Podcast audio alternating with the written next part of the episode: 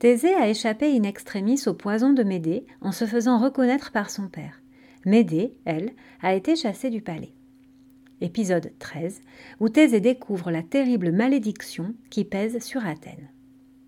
Les semaines qui suivirent furent délicieuses pour Thésée.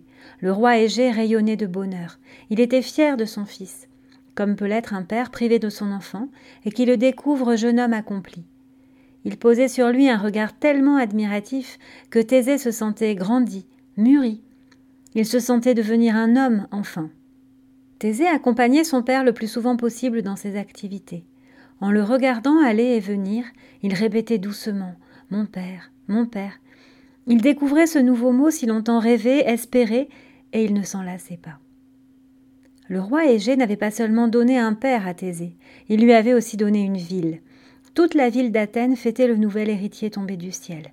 Toute la ville d'Athènes se félicitait du départ de la cruelle Médée.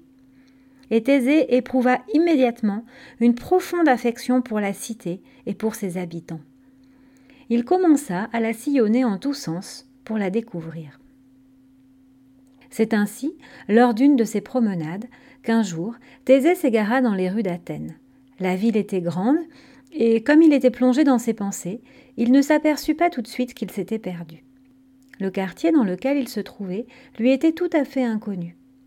Il allait frapper à une porte pour demander son chemin lorsqu'il entendit des sanglots. Une femme pleurait dans cette maison. Thésée frappa doucement. Les pleurs cessèrent. Il attendit quelques instants, puis il frappa à nouveau. Des bruits de pas résonnèrent, et la porte s'entr'ouvrit. Une femme, les yeux rougis, passa la tête. Elle devait avoir l'âge de sa mère. Sans réfléchir, Thésée lui dit Excusez-moi, je passais, je vous ai entendu pleurer. Puis-je faire quelque chose pour vous? Surprise, la femme hésitait à répondre. Son regard triste était comme chargé de colère. Ta mère a bien de la chance, cracha-t-elle enfin.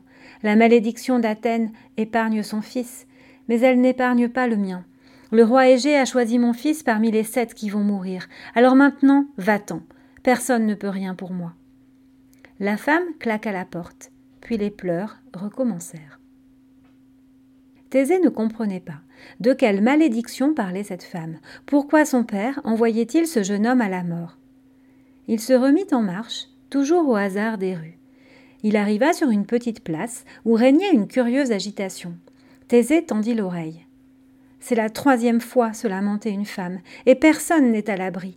La fille de ma voisine fait partie de la liste, s'exclamait une autre. Notre roi n'a qu'à envoyer son fils à lui, gronda un homme. Surtout que tout est arrivé par sa faute, hurla une autre femme.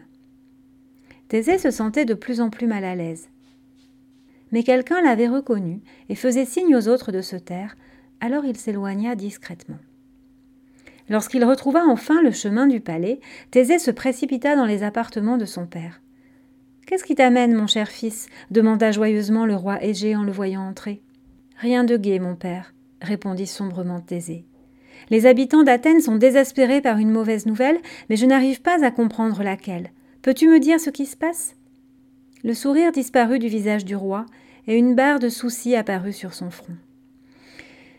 Hélas, Trois fois hélas, soupira-t-il, la malédiction est revenue. Elle s'abat sur nous tous les neuf ans, et je ne peux rien y faire. Thésée était à bout de patience. Il cria presque. Mais vas-tu enfin m'expliquer de quoi il s'agit?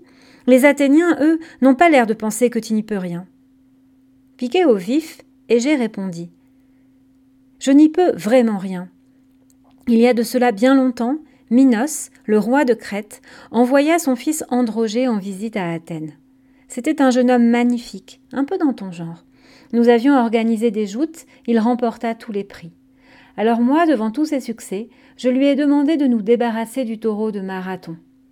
Comme tu l'as fait pour moi, le coupa Thésée, histoire de le faire disparaître.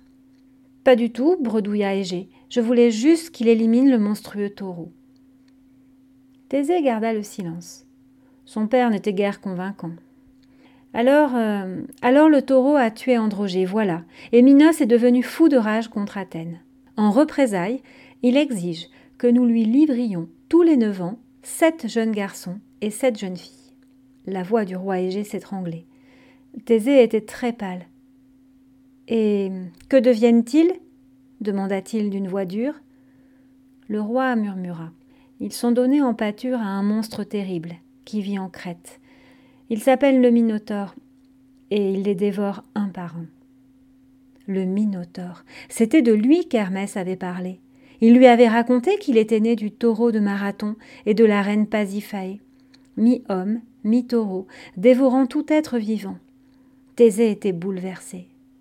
C'est toi, père, qui établis la liste des victimes? demanda-t-il. La tête dans les mains, le roi ne répondit pas. En un instant, Thésée revit le visage en larmes de la mère qu'il avait rencontrée le matin même. Le visage de sa propre mère se superposa à celui-ci.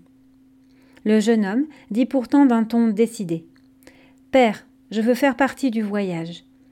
Égée redressa brusquement la tête, l'air égaré. Il vit dans le regard de Thésée que rien ne pourrait le faire changer d'avis. Thésée irait affronter le terrible Minotaure au risque de sa vie.